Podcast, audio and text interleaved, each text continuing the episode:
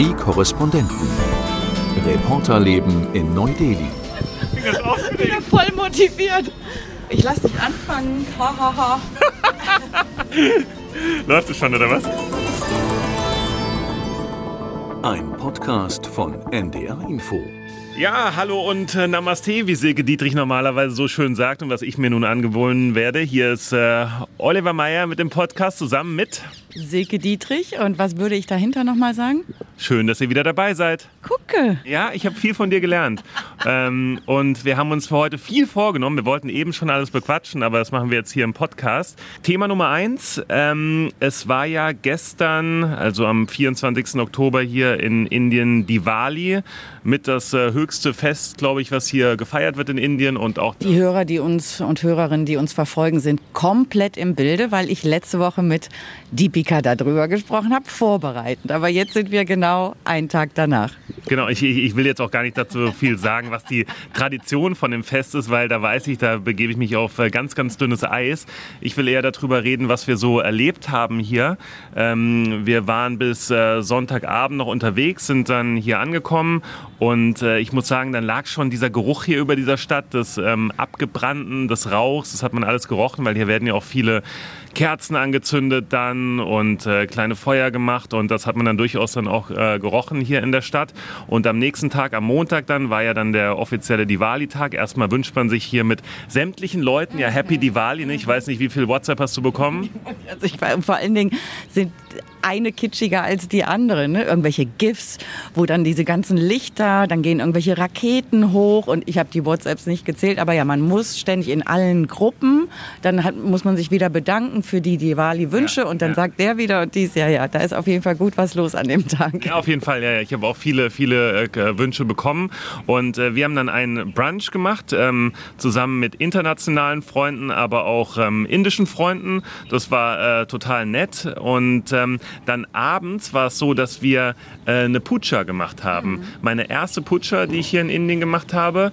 Wir haben äh, da Ein Gebet, um das mal zu erklären, für Leute, die eine Puja nicht kennen. ein Gebet, genau. Und es waren ähm, genau waren es sogar drei Gebete, die wir durchgeführt haben an äh, drei Götter. Drei, zwei davon kann ich mir merken. Der erste war Ganesha. Ähm, der Gott, der für die Gesundheit zuständig ist. Glück. Glück, aber auch Gesundheit. Ja. Und ähm, dann Lakshmi, der Gott des Wohlstands. Die Göttin. Göttin des Wohlstands. Läuft. Es läuft wirklich gut für mich. Also da bin ich wirklich ja, ähm, auf dünnem Eis unterwegs. Und den dritten Gott, wenn du mir den nennen kannst, dann bist du wirklich ein Profi, weil ich habe ihn vergessen. Er, ähm, er sieht aus wie ein Affengott. quasi. Hanuman. Ja, ja, sorry, dass ich ihn nicht kenne. Sage, was, was hat er zu bedeuten nochmal? Naja, Hanuman ist insofern wichtig, weil der hat damals geholfen, Ram nach Hause zu bringen. Ram ist ja ein ganz wichtiger, der hat den Dämon Ravan besiegt in Sri Lanka damals. Und vor Diwali kam er dann nach Hause, ist zum Teil deswegen auch, werden diese Lichter überall aufgestellt, damit er den Weg nach Hause findet. Und der wichtigste Partner für ihn war der loyale Hanuman. Hanuman, Leute, die den Hanuman-Gott gut finden, finden Freundschaften gut, Loyalität und solche Sachen im Leben. Okay. Nee, es war auf jeden Fall, also es war echt eine schöne Erfahrung, muss ich sagen. Natürlich habe ich jetzt wenig Verbindung zu diesen Göttern und äh, kannte jetzt auch natürlich diese ganzen Hindi-Texte nicht oder Sanskrit-Texte sind es ja eher, die dann da gelesen oder gesungen werden. Aber es war einfach eine schöne Erfahrung. Es hatte was ähm, Meditatives und was, was Kraftvolles, finde ich auch. Wir waren äh, nur zu viert, ganz privat. Es ist ja so, dass dann erstmal im Vorfeld wird viel vorbereitet. Es werden Kerzen in jede Ecke des Raumes ähm, gestellt und angezündet damit, ähm, jetzt musst du mir auch wieder ein bisschen helfen, glaube ich, damit die bösen Geister nicht in das Haus hineinkommen. Einerseits und dann hast du vielleicht auch gesehen, obwohl du warst ja dann drin, weil ich habe das Ganze dieses Jahr noch mal von der Dachterrasse aus beobachtet und die Leute stellen auch überall draußen oben auf der Ja. Dachterrasse auf dem Balkon kleine. Lämpchen hin.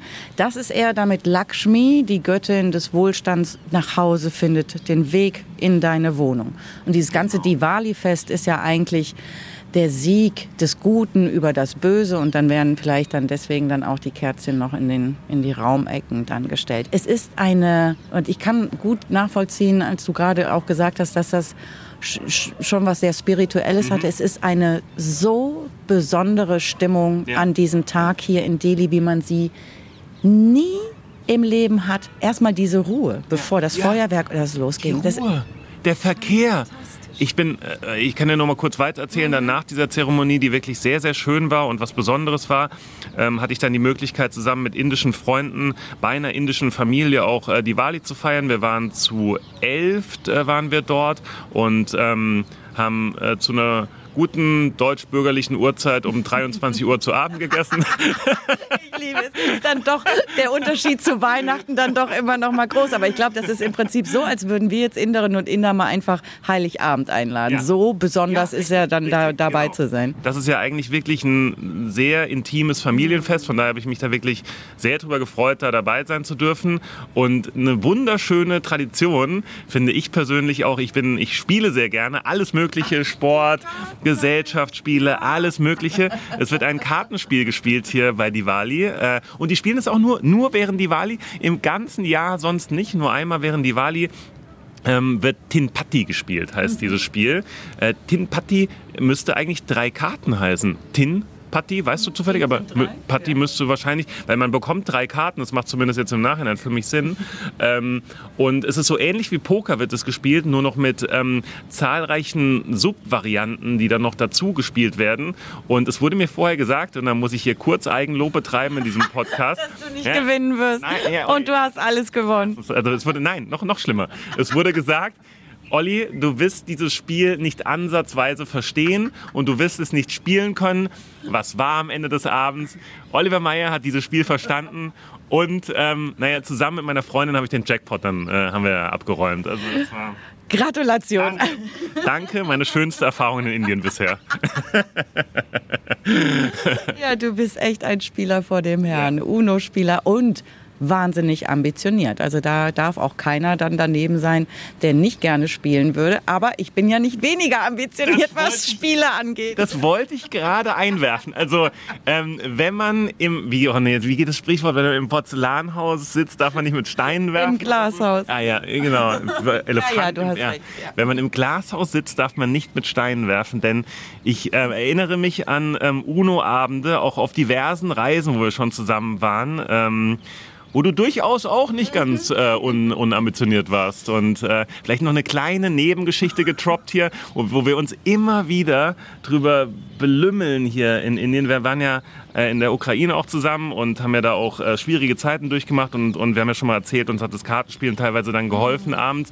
Und unser Kameramann, schöne Grüße an äh, Jörn hier äh, nochmal kurz äh, rausgeworfen. Ähm, ich weiß gar nicht, wo er gerade unterwegs ist, waren auch nochmal in der Ukraine. Aber er war wirklich die Ruhe in Person, wie man sich einen Norddeutschen malen würde, wie er im Lexikon steht, immer ruhig geblieben, immer freundlich geblieben. Und er hatte auch durchaus Interesse an dem Kartenspiel damals, aber ihm war Gewinnen, glaube ich, nicht ganz so wichtig. Was wir natürlich überhaupt nicht nachvollziehen können. Und, und am Ende ist es ja so, bei, ich meine, die meisten von euch werden ja wahrscheinlich das Spiel Uno schon mal gespielt oder gehört haben. Und man hat ja da diese Plus-4-Karte, mit der man dann wirklich dem Gegner schaden kann. Und Silke war gerade bei Uno und Jörn, Jörn hat noch eine Plus-4-Karte. Und was macht er? Er spielt sie nicht, sondern spielt irgendeine Farbwunschkarte und wünscht sich gelb. Und ich hatte Geld. Und danach, das kann nicht sein, was machst du denn da? Bin völlig ausgerastet. Also noch, noch heute, wenn ich, die, wenn ich dran denke, muss ich noch heute Aber lachen. du bist wirklich so dermaßen ausgerastet. Das war, ja. Naja, aber genau, erzähl noch ein bisschen hier äh, vom äh, Drei-Kartenspiel. Ja, also, also vielleicht ganz grob die Regeln umrissen. Also ähm, es geht darum, idealerweise eine Dreierkombination zu haben. Also quasi zum Beispiel drei Neun, drei Zehn. Das Höchste, was man haben kann, sind drei Asse. Und man kann die dann auch mit Jokern zusammenstellen. Dann äh, geht es um Reihenfolgen. Zum Beispiel, dass man Neun, Zehn, Bube nur als Herz hat. Das dann das zweite. Also so ein bisschen ähnlich wie, wie Poker eigentlich. Und dann jetzt, wie gesagt, jetzt noch die tausend Subvariationen zu erklären. ähm, Nee, das äh, stimmt, das habe ich auch gemacht, weil es ist ja nicht nur zu Diwali, sondern die Tage vorher. Das sind, Genau, ist ja, ja, die einzige Diwali-Zeit, genau. wo man hier Karten spielen kann. Ansonsten ist es anrüchig, da ist es okay, da geht es um Geld, auch mit Lakshmi und so weiter, da kann man dann zu Wohlstand kommen. Ich mochte Ja, das Lakshmi zu tun. Okay, jetzt macht Sinn, ja. Okay. Ich mochte das Spiel nicht so gern. Ich habe das jetzt äh, bei ähm, einem Freund von mir und der Familie vor Diwali auch noch mal gespielt. Ich meine, in den Subvarianten okay, aber man kann so wenig selber machen. Man zieht ja am Anfang diese ersten drei Karten. Man kann sie nicht austauschen. Ich finde das so unstrategisch, das Spiel. Nee, geht mir ganz anders. Ähm, weil wir. weil du immer bluffen durftest. Du kannst bluffen und du kannst ja auch mit diesen ähm, Varianten dann noch spielen. Wir haben zum Beispiel eine Variante gespielt, wo die Joker in der Mitte immer wieder wechseln quasi. Die werden dann immer wieder durchgemischt, die Karten, und dann wechseln die Joker und es ist völlig unkalkulierbar. Also mit den, das, das, das kann ich so nicht bestätigen. Zum Beispiel, also nur mal eine Subvariante ist, nennt nennt sich AK-47, wie ja das ähm, Gewehr auch, AK-47. Und dann ist Ass, König, 4, 7 sind Joker. Und ähm, ja, dann muss man irgendwie gucken, welche Karte hat man, welche kann man als Joker kombinieren und welche Karte kann man wegwerfen. Also ich fand's, ich fand's sehr schön, das Spiel. Aber okay, dann haben Sie, glaube ich, bei mir die Mini-Variante nur gespielt. Ihr habt vielleicht die Standard-Variante gespielt. Es wird nur mit den Varianten witzig. Also wer es nochmal googeln will, Tin Patti, T-I-N, P-A-T-I. Genau. Jo. Und dass wir jetzt einen Tag nach Diwali auf unserer Studiodachterrasse sitzen, ist auch ein absolutes Phänomen, weil normalerweise würden wir jetzt ersticken hier, weil eigentlich diese, also die Kerzen noch nicht mal so sehr, sondern diese Feuerwerke, das ist ja quasi wie Weihnachten und Silvester zusammen, Diwali, die Werte sind immer so schlecht, an dem Abend sah es auch nicht besonders gut aus, aber heute es ist wirklich, also die Luft ist ungesund, stark gesundheitsgefährdend, aber das ist bei uns ja immer noch ein Witz, weil es jetzt nicht extrem ungesund ist und es wird noch nicht mal davor gewarnt, dass man rausgehen könnte. Das ist das erste Mal seit fünf Jahren, dass ich das hier so erlebe, dass am nächsten Tag man atmen kann. Und woran liegt es, glaubst du? Es hat ein Verbot gegeben. Die hat es auch die Jahre vorher gegeben. Da durften äh, keine Feuerwerkskörper gekauft werden. Aber diesmal wurde auch ein Verbot ausgesprochen gegen das Anzünden. Ich weiß, du guckst jetzt so, weil du so denkst, hast du die ganzen Feuerwerke gesehen? Natürlich habe ich die auch gesehen. Das war Krieg hier früher. Es war Krieg. Jetzt war es ja eigentlich angenehm, oder? Ja, ja. Bei dir? Oder im, war im Kiez, also hast du das Gefühl, es nee, wird zu viel geböllert? Es wird sehr viel geböllert, aber ich glaube nicht nur, nicht nur Feuerwerke, sondern auch so Knallerbsen ne, mhm. geworfen und nicht, nicht diese deutschen, ach guck mal hier ein paar lustige Knallerbsen. Bim, bim, bim. Nee, hier knallt es richtig dann in den, in den Straßen dann. Ne? Äh, das wurde viel gemacht und ähm, Feuerwerk habe ich auch ziemlich viel gesehen. Ähm, ja, das, aber ich kenne den Vergleich auch nicht. Ja, du hast recht. Ja. Ähm, ja, wahrscheinlich war es früher noch viel schlimmer. Ja, es klang wirklich wie Krieg. Also du konntest nirgendwo ja. langlaufen, du warst bis alle drei Sekunden hochgeschreckt. Ich fand es jetzt eigentlich relativ gediegen und es ist so schön. Wir sehen jetzt diese knallrote Sonne. Das sagen auch alle direkt die Nacht nach Diwali wirst du sehen, obwohl die Diwali ja immer zu Unterschied, das ist ja nie am gleichen Tag, das ist ja immer irgendwann im Oktober oder im mhm, November. Ja.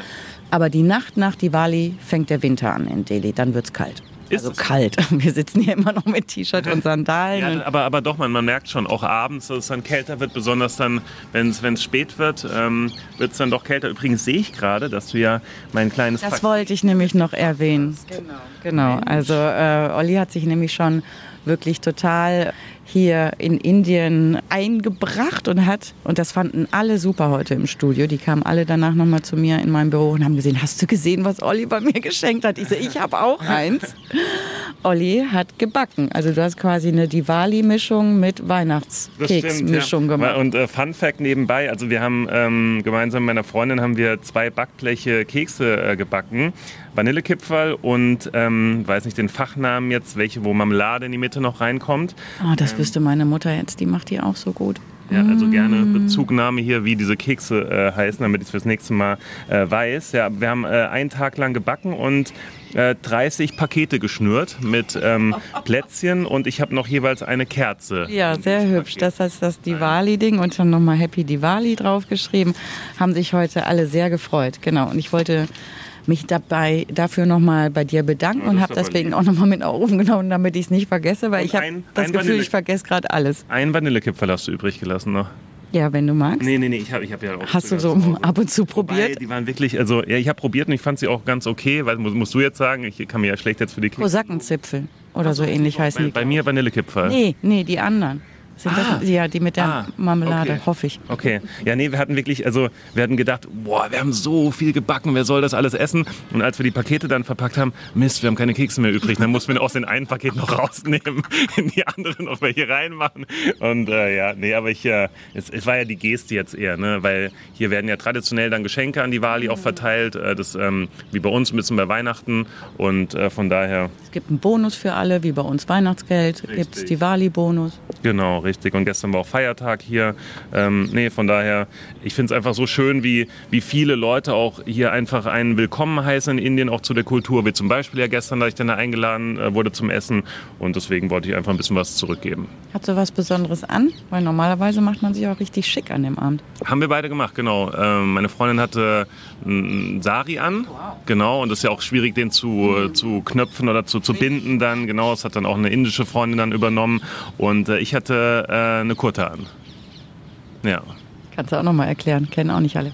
Ja, bin ich selbst nicht wi- wirklich gut drin. Ich will mir jetzt auch noch mal eine, eine richtig schöne kaufen. Ich hatte so eine von Fab India an. Das ist hier, da bekommt man ja auch ganz, ganz gute Sachen hier. Das ist ein Laden, der so ziemlich alle indischen Produkte hat. Und eine Kurta ist, ähm, du kannst es bestimmt noch besser erklären. Ich würde einfach einfach ein langes Hemd. Genau, ich würde es einfach mal als langes Gewand äh, beschreiben. Und darunter trägt man meistens noch so ein bisschen eine leichte Stoffhose.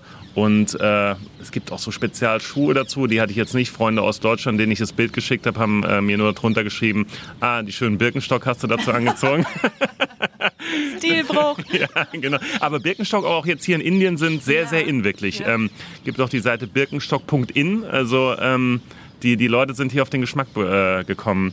Äh, nee, aber äh, ja, das fand, ich- fand ich sehr, sehr angenehm übrigens auch diese Kurta zu tragen. Ich glaube, der Sari, du wirst es besser wissen. Wie, wie ist der für dich zu tragen? Ist schwer, umständlich. Äh, Man denkt die ganze Zeit, ich kann den ganzen Abend nichts trinken, weil wie soll ich, wenn ich von Toilette wiederkomme, den jemals wieder richtig binden und so. Äh, Genau. Und bei der Kurtas haben mir schon ganz viele Männer erzählt, dass es wahnsinnig angenehm ist. Die Hose auch. Die sieht ja auch erstmal so aus, dass man denkt, sorry, ist viel zu groß für mich, weil so ein Riesenstück Ja, Stoff und ja. man denkt, das ist irgendwie so drei Meter im Durchmesser, aber dann muss man es mit so einem Ja. Band dann einfach Genau. zubinden. Ne? Genau. Ja, nee, ich fand super angenehm. Ich wollte mir jetzt nochmal ein, ein schönes Gewand auch kaufen. Das trägt man hier dann auch bei Hochzeiten, bei feierlichen Anlässen, die Wali dann auch. Und ähm, nee, das, das ist wirklich ein schönes Kleidungsstück. Sehr zufrieden damit. Sehr schön. Ich weiß gar nicht, wie wir zeitlich sind, weil äh, wir hatten uns ja eigentlich Wir haben noch überlegt, kurz Zeit. Wir können noch kurz über unsere Themen sprechen. über unsere Themen. Ja, Unsere über welche denn? Ey, wir, wir haben tausend gerade irgendwie nochmal gefühlt. Aber du warst jetzt gerade in Nee, Mumbai, wollte- genau, darüber erzähl mir jetzt nochmal. Du warst genau, das war jetzt das erste Mal, dass du jetzt für die Arbeit so lange da warst, ein paar Tage. Ein paar, ich war das erste Mal überhaupt in Mumbai. Ich war vorher noch gar nicht in Mumbai.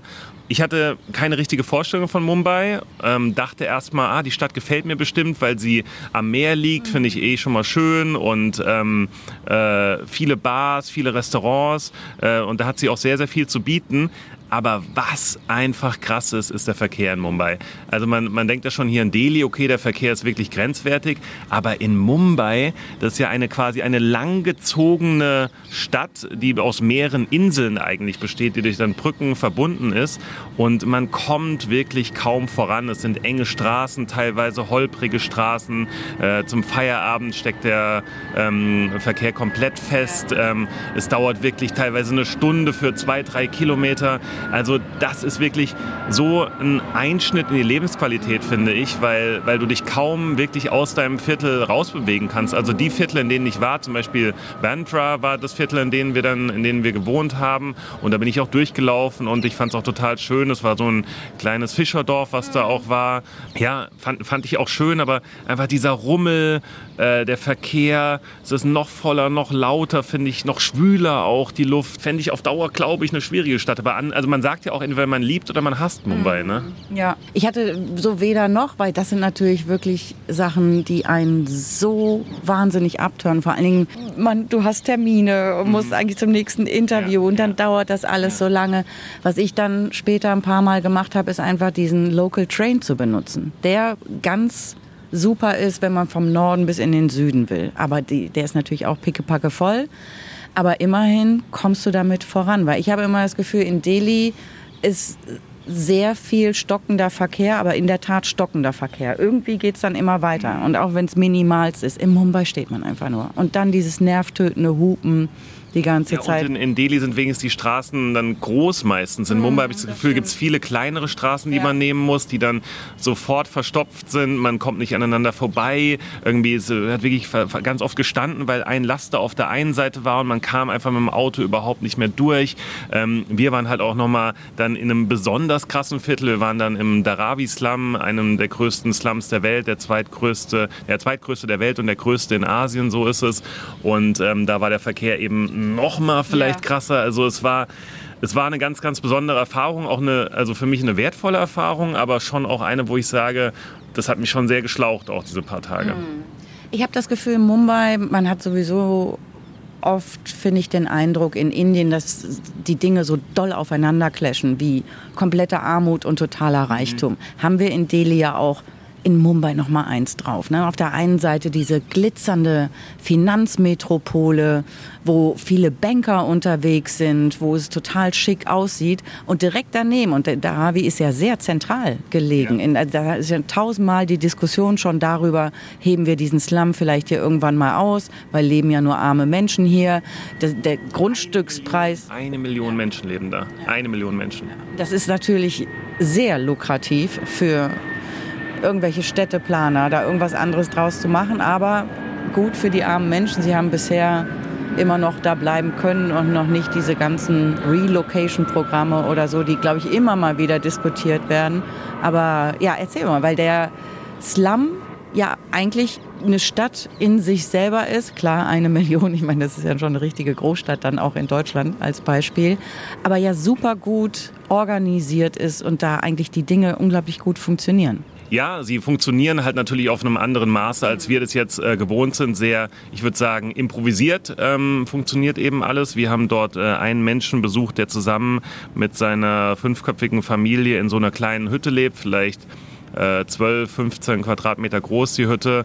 Und ähm, der hat in einer Textilfabrik gearbeitet, äh, hat darüber sein Einkommen bezogen und der Fabrikbesitzer war auch sehr eindrucksvoll, weil der einen Teil auch der Miete übernommen hat. Der kümmert sich dann so um seine Angestellten. Aber die Hütte auch sehr, sehr rudimentär. Er hat gesagt, in der Monsunzeit regnet es da rein.